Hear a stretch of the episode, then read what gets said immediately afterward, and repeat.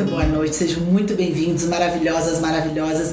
Hoje a gente vai falar de uma coisa muito importante. Se você é pai, se você é mãe, você vai amar a nossa live de hoje. Hoje nós estamos aqui com a Patrícia, ela é nossa psicóloga infantil aqui da Rita.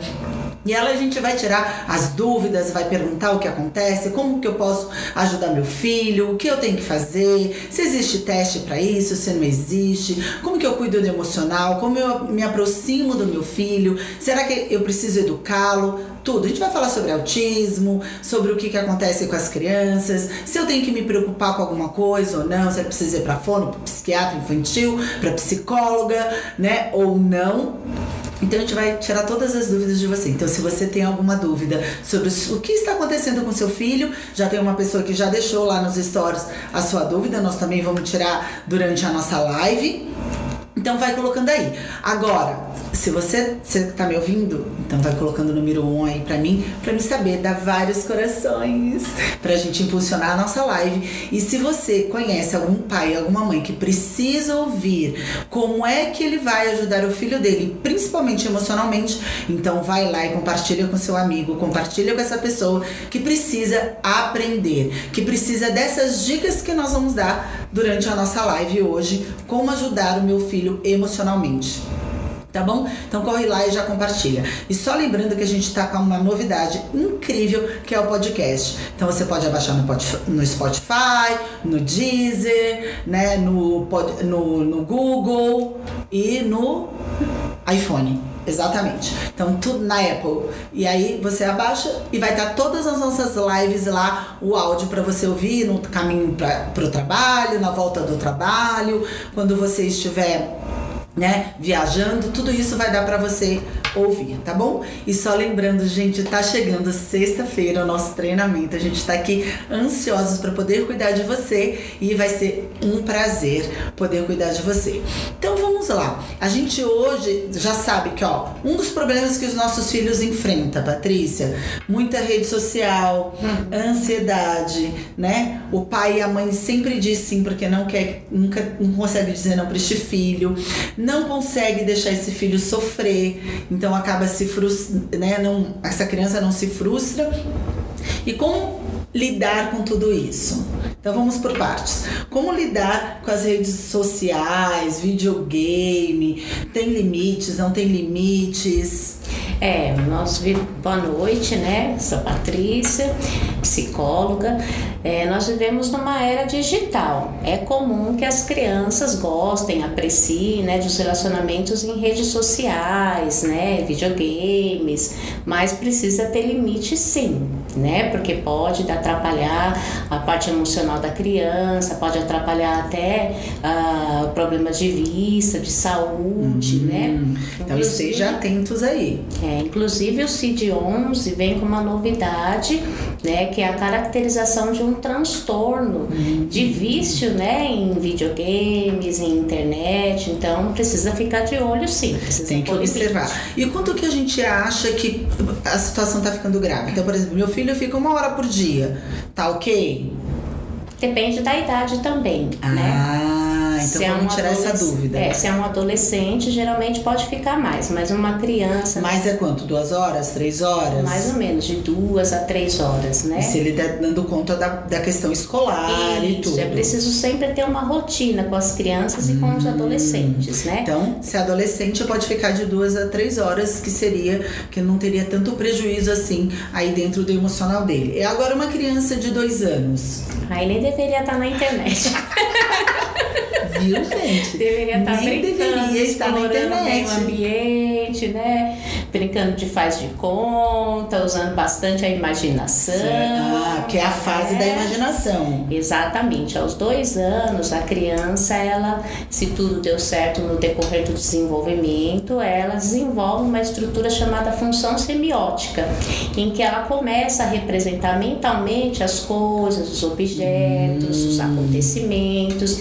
Então é aí que a criança, na brincadeira, começa a simular as, as experiências que ela viveu, né? Fazer de conta que um, um, cabo, um cabo de vassoura é um cavalinho, ah, por é. exemplo. Exatamente. Né? Então, ela começa a dar um significado mesmo que não seja. É a hora que ela, que ela cria na cabeça dela É, ela começa a manipular símbolos e é importante que ela tenha essa, essa brincadeira de faz de conta e se desenvolva e não fique só nas redes sociais, não fique nas redes sociais. Né? Então, então essa é uma fase muito importante, principalmente de 0 a 7 anos, e na fase mais ou menos de 2 anos é a hora que ela precisa né, dessa simbologia, de imaginação, isso daí vai ser muito importante para que lá no, na vida adulta ela tenha isso muito bem construído. Exatamente. Porque se ela não construir isso nessa fase, o que pode acontecer no futuro?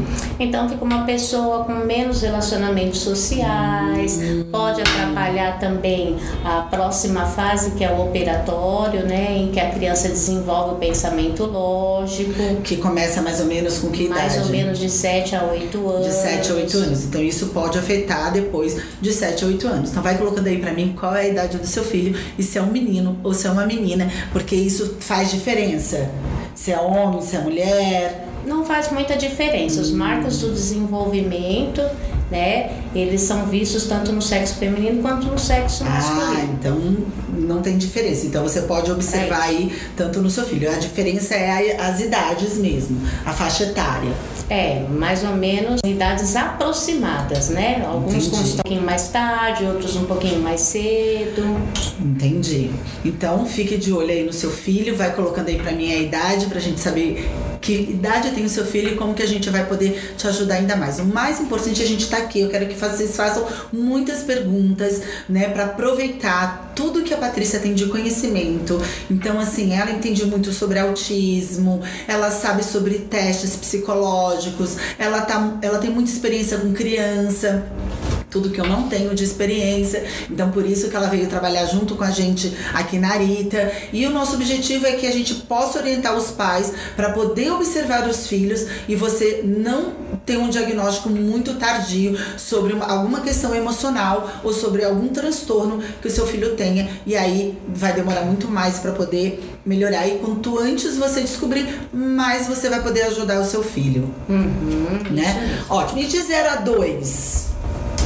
De 0 a 2 anos, é, baseado numa, na epistemologia, epistemologia genética do Piaget, a criança está fazendo a coordenação do sensório motor né? Então o bebê, ele, ele é, pelo que ele está experimentando no do universo, ele está formando essas coordenações, coordenação do ouvido com hum. os olhos, coordenação da então, frente. Tem que estimular mais bastante isso. Exatamente. E se uma criança autista a gente já consegue descobrir? Então, na minha opinião, de 0 a 1 um ano, eu vou usar também, vou emprestar do Piaget, é, dois, dois conceitos, né? É, Piaget diz que existem sinais que são alertas e existem os indícios que pode acontecer determinada coisa. Já tem mais uma previsão do futuro nos indícios. Entendi. Então, de 0 a 1 um ano, existem sinais que pode deixar os pais em alerta. Aí depende de qual é o mês que a criança está vivenciando. E né? aí, se a mãe e o pai, é, que sinais são esses para um pai e uma mãe que tem filho de 0 a 2 anos possa perceber para levar numa psicóloga ou no psiquiatra infantil para ter certeza que até porque não, gente, não existe teste para saber que seu filho é autista. Uhum. Então a gente é mais uma observação clínica, tanto da psicóloga junto com o psiquiatra infantil, para dar esse diagnóstico, tá bom? Exatamente. E esquizofrenia a gente só vai descobrir isso de, na, depois da fase da adolescência. É, esquizofrenia da infância são casos mais raros, né? Entendi. Então, os, os primeiros sintomas aparecem mais na adolescência. Mas referente ao autismo, aos sinais do autismo de 0 a 1 um ano, né? Você pode ver que é, muitos relatos de pais existem também três, mais ou menos três formas de autismos, né? Existe o bebê que já apresenta alguns comprometimentos de 0 a 1 um ano, você pode ver alguns sinais como é, atenção compartilhada aos nove meses que o bebê tem que desenvolver.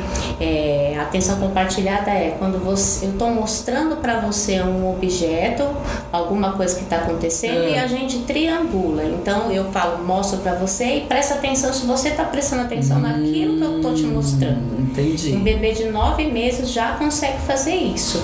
e algumas crianças com autismo não conseguem. Entendi. Né? Então, assim, tem crianças que até os dois anos, até um ano e os 18 meses, ele teve um desenvolvimento normal, teve nada que chamasse a atenção do pai. Uhum. Ele teve atenção compartilhada, ele balbuciou em época certa, ele interagia, ele imitava e de repente, aos dois anos, esse desenvolvimento começa a regredir.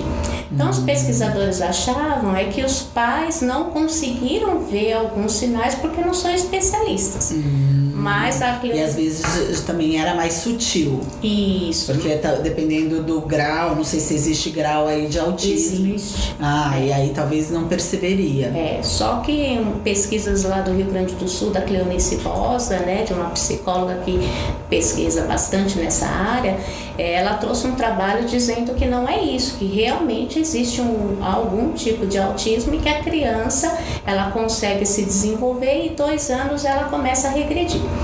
E existe aqueles que já começam com alguns sinais, às vezes é um bebê muito hipotônico, fica no berço, não estende os bracinhos para ser pego ao colo, né? Tem alguns que tem já movimentos estereotipados de balanceio de corpo, não faz contato ocular quando está sendo amamentado. E a gente também sabe que o Asperger muitas vezes a gente nem vai perceber.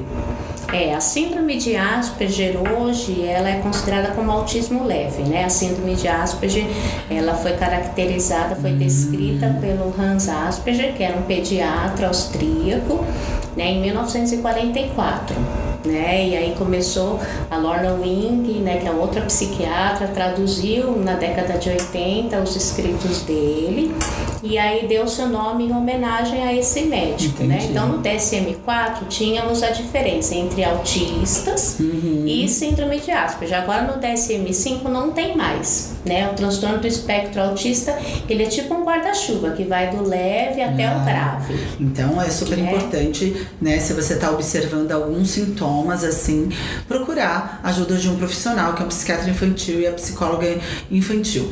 Agora, vamos entender assim, ó, falar um pouco sobre luto, porque luto não é só quando alguém morre da família, nem nada, mas também uma separação, que é o que mais ultimamente tem acontecido, uhum. né? Realmente, como que a criança, o que, que a gente pode ajudar esses pais que estão se separando e têm os seus filhos? Uhum. Depende muito também da idade, né? Quando a criança é pequena, os pais devem, se amadureceu, né, essa decisão, é, comunicar essa criança em, em, poucas palavras e falar a verdade para o hum, filho, deixando sempre claro. Sempre a verdade. Sempre a verdade. Deixar sempre claro que os papéis de pai e mãe serão preservados, né? Comunicar como que vão ser as visitas, se vai se poder ligar ou não, né? Então, é, você vai usar poucas frases, não precisa ter aquele discurso tão grande, porque a criança de pré-operatório ela ainda não está no pensamento lógico, né? Se é uma criança maior, aí você vai poder explicar com mais palavras, com mais detalhes, hum. né? Ela vai buscar mais informações. Entendi, ela, ela vai fazer mais perguntas. Uhum. Agora, tem uma outra coisa assim que eu tenho uma dúvida assim bastante grande é, por exemplo, assim, ó, as crianças hoje, elas não conseguem ouvir não. Os pais são super protetores, não dizem não para essa criança. É, o que, que às, às, vezes os pais hoje eles não querem que os filhos sofram. Uhum, verdade. Você tem essa sensação? Conta aí pra mim se você não quer que seu filho sofra. Isso daí pode prejudicar ele na adolescência, se uma namorada termina, ou ele perde, ou ele se frustra. Com certeza, porque nós crescemos por meio das frustrações né? É, então, assim, houve durante é, algumas décadas atrás a psicologização da educação trouxe que é, desenvolveu uma cultura de igualdade entre pais e mães. Então, a gente tem que bater papo, a gente tem que ser amigo do filho, e isso não é verdade. Não existe um, uma relação linear entre pai e mãe. Precisa hum. ter sim uma relação de autoridade. Às vezes de né? limites limites, de dizer não. E o quanto você consegue, papai e mamãe, sustentar o um não pro seu filho? Essa é uma questão bem difícil para os pais de hoje. Eles chegam no consultório com bastante dúvidas, até quais não eles podem dizer. Então, e aí geralmente esse pai, essa mãe vai levar para psicóloga infantil, porque o problema sempre é do filho. Ele sim, ele tem sim problema e ele vai melhorar sim com a terapia infantil, não é verdade? É verdade. Agora, para continuar melhorando ou manter essa melhora, muitas vezes quem tem que ir para terapia? É, quando você atende criança, geralmente você vai fazer muita psicoeducação com os pais. Ah, né? Vai orientar bastante. Muito, porque os pais atualmente eles têm demonstrado muita insegurança de como educar hum, essa criança. Que é certo, que é errado. Assim, questões pode, muito não básicas. Pode. É questão muito básicas, por exemplo, ah, a escola, quem deve escolher? Eu ou meu filho? Não, é você que escolhe a escola para o seu filho, não o seu filho que vai escolher. Né? Exatamente. E às vezes você pode procurar a ajuda de um profissional para te orientar qual é a escola que melhor, dependendo do emocional, do QI, porque tem testes para isso. Qual é a escola melhor para o teu filho? Uhum. Né? A gente pode fazer algumas avaliações. Claro, pode fazer sim, avaliações da própria escola escola, né? Por exemplo, se às vezes o filho tem algum transtorno, quais escolas são mais inclusivas, né? Tem um diálogo mais aberto, vão poder fazer alterações no currículo para ajudar aquela criança, Sim. né? E aí, por exemplo, assim, a criança tem déficit de atenção, a criança tem TDAH. Será que realmente ela tem tudo isso? Existe teste para isso? Ou é simplesmente colocar a criança num esporte que geralmente ajuda? Ou ela é só hiperativa e precisa se exercitar. E hoje, cada vez mais a gente está morando em apartamentos, eles ficam muito mais enclausurados, não correm, não conseguem ir pra rua. Isso com certeza tem afetado ou não? Sim, tem afetado, mas existe o diagnóstico, hum. né, de transtorno de déficit de atenção e hiperatividade, né, seja misto ou seja só de um ou de outro. Né? Então, gente, não pode achar que só porque uma criança é hiperativa, ela não consegue se concentrar e ela não consegue ficar parada, você já achar que ela tem TDAH, déficit de atenção e ser hiperativa. Existem testes que, né, dentro da psicologia, muito assertivo para poder chegar a esse diagnóstico. E aí sim vai levar a medicação. Então a gente não pode ter um preconceito de que não, não vou dar medicação para o meu filho. Não é assim que a gente, né, de alguma maneira chega nesse diagnóstico, né? É, não. Na verdade, os transtornos transtornos da infância e da adolescência, é, o TDAH, o autismo, é, são feitos também por observação clínica, uhum. mas os, os, testes neuropsicológicos, eles ancoram a conduta uhum. médica, né? Porque Sim. no Brasil quem dá Auxiliam o diagnóstico... muito. É, quem dá o diagnóstico é, é o, o médico. Psiquiatra. Psiquiatra infantil, infantil. ou neuropediatra. Ou né? neuropediatra, okay. Então precisa fazer uma investigação. Claro que, por exemplo, o transtorno de déficit de atenção, ele tem muitos problemas nas funções executivas. Hum. Então, o psicólogo vai aplicar. E, e, e de alguma maneira o teste acaba auxiliando para que a gente possa perceber o que está acontecendo com essa criança. É um conjunto de pesquisa, hum. né? O histórico de vida dessa pessoa, como ele se comporta na escola, como que é, começou esse. Ah, porque a psicóloga também pode ir na escola. É, com certeza. Hum. Se, se tiver TDAH ou autismo, a psicóloga deve ir na Gente, escola. E um bom psicólogo vai na escola, ouvir a professora, a coordenadora, conversar com a pedagoga, não é verdade? Claro. A Patrícia vai, ela acompanha, ela também vai lá na escola explicar para a professora, para a coordenadora, qual é a situação emocional e o que, que a criança tem, e orientar essa escola como tem que agir com aquele paciente, né? É, exatamente. Com aquela criança. Sim, nós vivemos muita muitas décadas de exclusão desses pacientes com deficiência intelectual, com autismo, né? Mas a partir de é, que o Brasil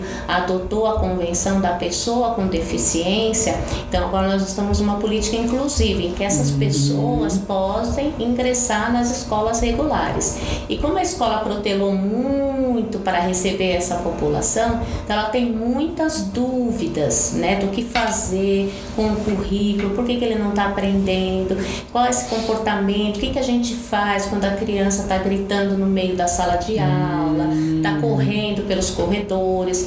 Então, assim, é, as equipes de saúde, a terapia ocupacional. É um trabalho em equipe, né? A é, fono, a terapia ocupacional, a psicóloga, a pedagoga, a professora, a coordenadora da escola, o pai, a mãe. Então é todo um conjunto para ajudar essa criança. Exatamente. Quanto maior for, a- quanto mais você tiver uma equipe multidisciplinar, bem engajada, bem envolvida, que, que discuta o caso, as propostas de intervenção, que converse com a escola, então é, são essa- esses três pilares, né? A família, a escola e a parte clínica, né? Os terapeutas podem ajudar a tirar as barreiras e ajudar essa criança. Então, se você está tratando o seu filho, está cuidando do seu filho, quer ajudar, às vezes a gente vai ter assistente, né, a parte médica de saúde, a psicóloga, o psiquiatra, tudo mais. A escola também precisa colaborar, né, e participar de todo esse processo. Sim, E claro. mais a família tem que estar engajada nesse sentido para que essa criança seja mais saudável emocionalmente e isso não afete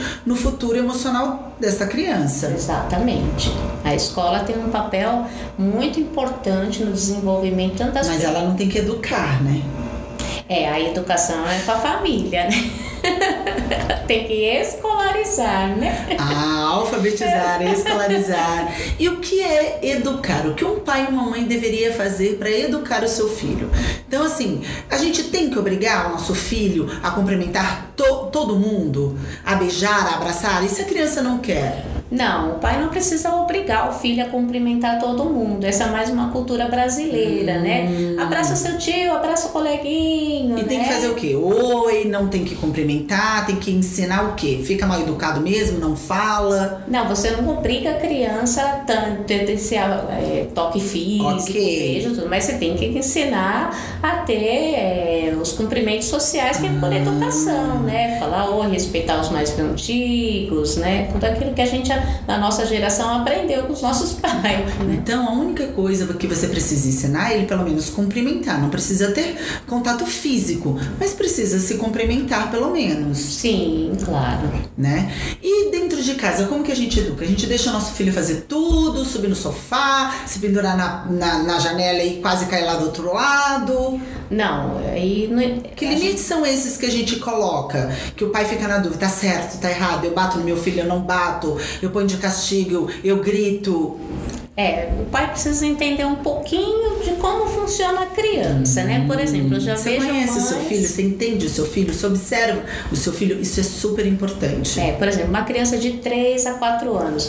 Você não vai ter uma discussão filosófica com ela do porquê ela não pode enfiar um dedo numa tomada, né? Então você tem que tirar o seu filho dali e manter a segurança. Por exemplo, já chegou no consultório pais que vieram com um problema psicológico de uma criança de 3 anos que não queria tomar banho. E eles não sabiam o que fazer. Ora, se tem 3, 4 anos, você vai pôr no chuveiro e vai dar o banho. A criança não É. sabe escolher com três anos, gente. Entendeu? Então, assim, aí E aí o pai é que decide o que é melhor para aquele filho. Exatamente. Então, é, abaixo de 7 anos, quando as crianças são pequenas, né, eles têm o que o Piaget diz, predomínio de uma moral heterônoma. Eles fazem o que o pai mandar. E o pai tem que mandar, tem que colocar a regra. Até sete anos tem que mandar, gente. Entendeu? Você vai dar a rotina, você vai dizer o que precisa. E muitas vezes vai dar trabalho. Tem criança que dá mais trabalho, tem criança que dá menos trabalho. Entendeu? E tem que manter a calma. Exatamente. Aí, quando chega. Porque a gente às vezes acha que a criança tá fazendo birra com a gente, a gente se sente rejeitado. Na verdade, aí a gente vai Verdade. ficando irritado. E não, aquilo faz parte. A criança é daquele jeito. Não fique pensando que ela tá fazendo contra você. Não, são comportamentos normais de uma criança. Esperados, né? Esperados. Exemplo, aos 3, 4 anos é, se chama adolescência da infância, né? Em que a criança vai fazer birra, ela vai protestar, ela vai se jogar no Ah, chão.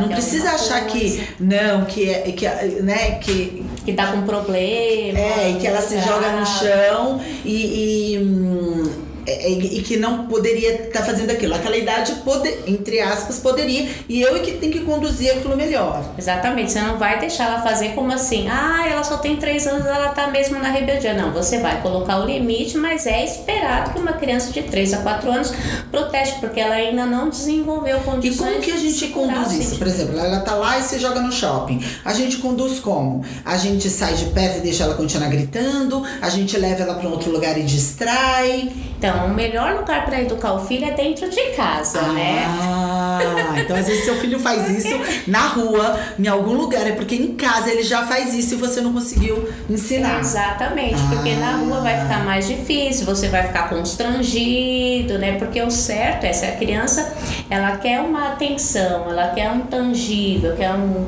um objeto e a, o pai falou não e ela se joga pro chão, você tem que manter a criança em lugar seguro, né? E não reforçar esse comportamento. Hum. Muitas vezes a, é, o reforço pode ser também até a bronca, porque você nunca dá atenção pro seu filho, fica o tempo todo no celular. Aí quando ele apronta, você vai lá e dá atenção. Então o que ele vai fazer? Ah. Ele quer atenção, ele vai dar birra para você ir exatamente. lá. Né? Exatamente. Né? E a gente ensina também lá no treinamento exatamente isso que a Patrícia tá falando. Será que o seu filho só está conseguindo o amor de você e a atenção sua de uma forma negativa, de uma forma ruim? Todo ser humano precisa de carícias e reconhecimentos. Pode ser de uma maneira positiva, brincando, mas pode ser, também ser de uma maneira negativa, se jogando no chão.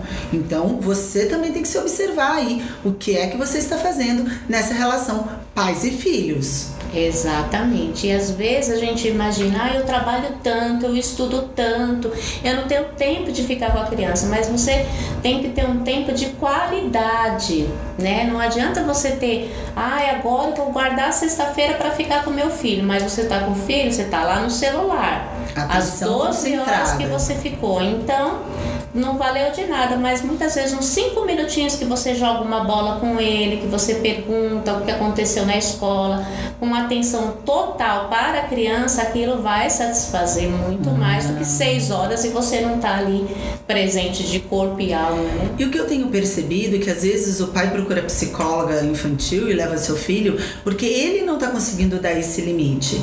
E aí chega na psicóloga, a psicóloga vai ensinar o pai a dar esse limite. E se o pai é contra o que a psicóloga psicóloga está orientando, então fica complicado. O pai, a mãe e a psicóloga tem que estar tá unidos com uma, um, com uma única regra. Exatamente, por isso que a gente faz bastante psicoeducação, né? Principalmente quando a criança tem é, até transtornos externalizantes, né? Como o, o transtorno de, de, opositor, de oposição. Então é psicoeducação direto com esses pais, para que eles possam ter firmeza e saber que aquela imposição de limites ela não vai causar danos, né? Ela vai causar é, uma personalidade mais bem ajustada, mais organizada. É, até porque a gente também sabe assim, pais que foram muito super protetores, na verdade, atrapalha porque aquele filho se sente sufocado lá no futuro, não quer mais é, os pais, quer se afastar dos pais porque criou sempre protegendo e às vezes ele sente muito medo por causa disso,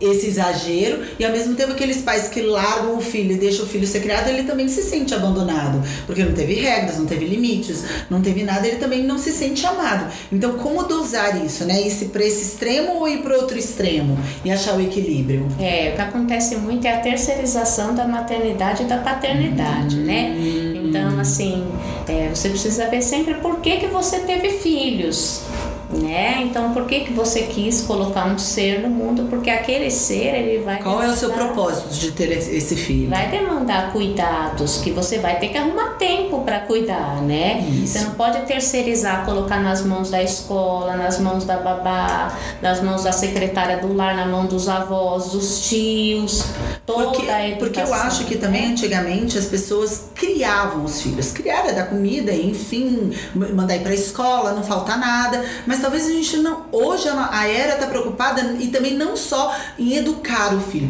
mas também está preocupado de como lidar com o emocional deste filho. Então lá atrás, acho que na época da minha avó, a gente estava preocupado só em criar, não podia faltar comida.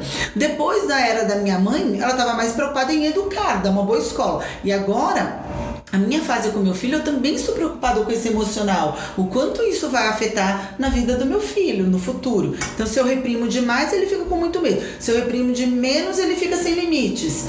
E aí eu acho que esse que é a parte mais difícil de, de cuidar do, da inteligência emocional do nosso filho. É, não, ninguém disse que cuidar e educar crianças seria uma tarefa fácil, né? Não sei. Porque criar é fácil, educar e dar conta do emocional não é tão simples assim. Exatamente. Então você precisa ir trabalhando com seu filho para que ele crie autonomia, um processo, é um processo né? E os limites eles vão se afrouxando conforme a criança vai desenvolvendo a responsabilidade, Entendi. né? Porque a autoridade está ligada com responsabilidade. Hum. Se você quer tudo e não tem responsabilidade com nada, tem alguma coisa errada. É isso que você não pode ensinar para o seu filho. Ah, eu quero tudo, você dá tudo que ele quer para compensar a sua ausência. Culpa né? E não desenvolve essa autonomia com a criança. Aí você acha que quando ele for adolescente vai dar uma varinha de condão e plim, ele vai ficar responsável, ele vai trabalhar, ele Tem vai estudar. Ensinar. Tem que ensinar desde pequenos as coisas, né? E, processo. E, e, e, o que eu percebo também hoje é que hum, é, as pessoas querem levar o filho para terapia só quando ele tá com algum problema que ele tá insuportável e você não tá dando ou porque ele tá mal na escola, ou porque ele é mal criado, ou porque ele não obedece. Gente, terapia faz bem, porque até para você ir para terapia, para ter uma orientação da psicóloga de como entender o emocional deste filho, como lidar com este filho, o que fazer, você não ficar inseguro se está certo se está errado. Exatamente. A psicologia ela foi durante muitos anos associada com as doenças mentais, né? Só na consequência, né? É. Como um preventivo, que é o que hoje todo mundo quer. A gente não faz check-up só porque a gente está doente, a gente faz check-up para ter certeza que está saudável. Exatamente. Você também faz exercícios físicos para evitar diabetes, evitar doenças, né? E a, a saúde gente mental. Faz terapia infantil a gente precisa isso. trabalhar na prevenção também, Sem né? Dúvida. Desenvolvendo o potencial dessa criança, ajustando os relacionamentos entre familiares, né? Então a psicologia agora está começando a engatinhar nesse sentido de, pre, de prevenção, São, de coisas orientação para os pais. Exatamente. Vamos lá, João, as nossas perguntas? Tem alguns comentários. As crianças hoje em dia só pensam na internet. As crianças Sim, hoje em dia, dia só, pensam na internet. Exatamente, né? Como, é como a gente falou. Mas é o pai que vai dar o limite, né? Não é porque eles pensam na internet, que tem YouTube, todos esses acessos, esses estímulos todos, que nós não vamos dar limites. Sim, e tem que fiscalizar o que a criança está assistindo, Ah. né? Não, não pode ter essa insegurança de falar, ah, eu não posso mexer nas coisas do meu filho. Minha criança tem 5, 6 anos. Não. E quando é adolescente? É uma fase difícil.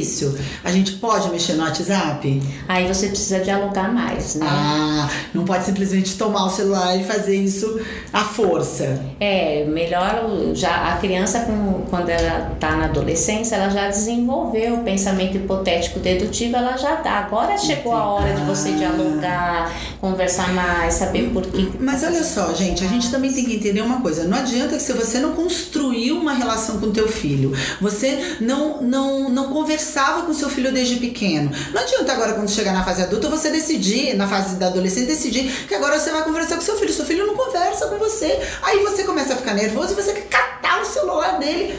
Obrigado. Então, é uma relação que se constrói. Para chegar na adolescência, você não vai precisar roubar o celular e nem ver o celular do seu filho escondido. Ele vai te contar. Exatamente, é algo que se constrói, é processual e leva tempo. Então, se seu filho, com dois, com três, com quatro, já você não começar a ensinar ele a contar as coisas pra você, contar as verdades, porque ele tem a época da mentira, você ensinar pra ele o que é verdade, entendeu? E aí não adianta que ele também, quando chegar na fase de adolescência, ele vai contar mentira. Exatamente. A Lucimara perguntou: Estou me separando e a minha criança de uns tempos pra cá começou a gaguejar. Tem alguma relação com a separação? Pode ter sim alguns sintomas emocionais, né? E é bom procurar um- uma ajuda terapêutica, né? Porque é uma fase difícil para a criança o divórcio, a separação. Né? Ela vai passar por um luto também. Não adianta dizer que porque as crianças Aí pode ter essa consequência como, como a gagueira, né? Acaba tendo essa consequência, mas a gente não pode afirmar nada antes de, de, de ter uma observação clínica para que a gente tenha certeza. Se melhorar o dano emocional e a gagueira melhorar, ok. Mas a gente, a gente fala que a gente vai descartando todas as, as possibilidades físicas para depois chegar à conclusão que é emocional. Exatamente.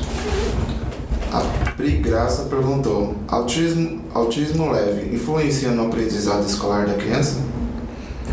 É, depende, né? Depende da, da, da avaliação de inteligência dessa criança, porque existem crianças com autismo leve que têm como comorbidade a deficiência intelectual leve. Aí ela vai ter alguns ajustes, necessidade de alguns ajustes no currículo, né? E para que ela possa ser alfabetizada, né? Fazer contas e tudo. Então depende muito dessa avaliação. Sim, porque às vezes você está confundindo com Asperger, que vai ser super inteligente e é um autismo leve, mas ele tem, tipo, quase um superdotado.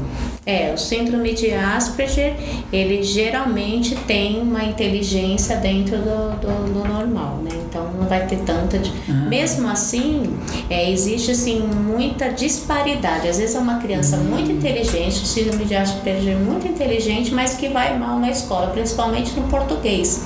Porque aí vai pegar na interpretação de subjetividade, textos, entendi. né? Da compreensão de metáforas. Né? Exatamente. E às vezes ele é bom só em uma determinada matéria, ou só em determinado assunto também isso acontece. Isso.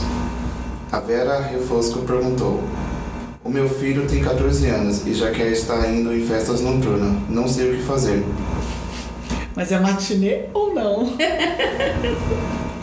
Até porque, dependendo de coisas adultas, ele nem pode entrar, né? Tem que ser, acho que é matinê, que ela deve estar perguntando isso. É, então o interessante é conhecer os amigos do filho, né? Levar e buscar, Pra saber o que vai fazer, vai muito diálogo com esse adolescente, né? É, muito diálogo, saber que lugar é esse, dar uma pesquisada na internet, quais são os comentários, o que, quem frequenta, né? E claro, sem dúvida alguma, também ensinar seu filho, filho, olha, não aceita nenhuma bebida, não pode, não deixa o copo em nenhum lugar. Você também tem que ensinar isso pro seu filho. Já reza a missa pra ele antes de ele sair de casa, Exato. entendeu? Não aceita carona, não pode ninguém tocar em você, né? Uma série de coisas. Exatamente. Prevenção E cadê aquela outra pergunta que tava. Já respondeu? As perguntas que eu deixei de tarde. Assim, meu filho não cumprimenta as pessoas, mesmo quando eu, eu peço para ela dar bom dia e falar oi. Meu filho tem dois anos e onde ele esmagou o passarinho aqui de casa com as mãos e ele vivia solto. É, embora é, seja um, um relato assim com poucas informações pra gente saber o que está acontecendo. Né? sim. Então é importante procurar um profissional, um neuropsicólogo para uma avaliação, porque só não cumprimentar as pessoas não quer dizer que tem autismo ou Sim. que tenha algum transtorno do neurodesenvolvimento, né? Então, às vezes essa criança pegou o pássaro por não ter assim a consciência de força das mãos, sim. acabou matando, É, né? não fez propositalmente, às vezes, porque não tem noção ou da força brincando que tá- mesmo, né? Que a Exatamente. criança não, não- nessa idade, aos dois anos, ela não teve uma intenção é, assim de maldade contra o animal, né? Porque ele é muito pequeno ainda, mas Sim. E aí não sabe como pegar, que tem que pegar com delicadeza e tudo mais. exatamente. Gente, a gente tá já nos finalmente da nossa live. Se você tiver mais alguma dúvida, vai colocando aí pra gente. A Patrícia vai, né, continuar respondendo. Se vocês querem de novo ela aqui, então coloque aí nos comentários abaixo. A gente traz ela de novo pra gente falar sobre outros assuntos. Então coloque os assuntos que vocês querem saber. E aí a gente continua, né? A gente pode até fazer um quadro de tirando as dúvidas dos pais, como lidar melhor com seus filhos, né? E como o que eu preciso orientar. Então a Patrícia vai estar à disposição para que a gente volte aqui outro dia. Patrícia, eu quero que você volte para que a gente continue orientando esses pais. É claro que pais melhores, bem orientados e sabendo o que faz com o emocional, uhum. né? Então a gente vai ter crianças muito mais saudáveis emocionalmente, né? Com certeza. E só para encerrar, lembrando que o nosso Aritatim já é agora em maio, então se você tem o seu filho de 10 a 15 anos, então você está convidado a participar, leve seu filho para cuidar do emocional, ter mais inteligência. Lá no Aritatim quando ele vai descobrir a identidade dele, saber quem é ele, como é que ele precisa se relacionar com os outros e como dar nomes às emoções, que muitas vezes ele não sabe que é um medo, que é uma tristeza, que é uma raiva. Ele não sabe identificar esse sentimento que ele tem dentro dele. Então vai ficar muito mais fácil você conversar com seu filho. Então, deixe aqui, né? Passe seus contatos inbox, que sempre um consultor emocional vai falar com você. Um grande abraço para você e até segunda-feira que vem. Tchau, tchau.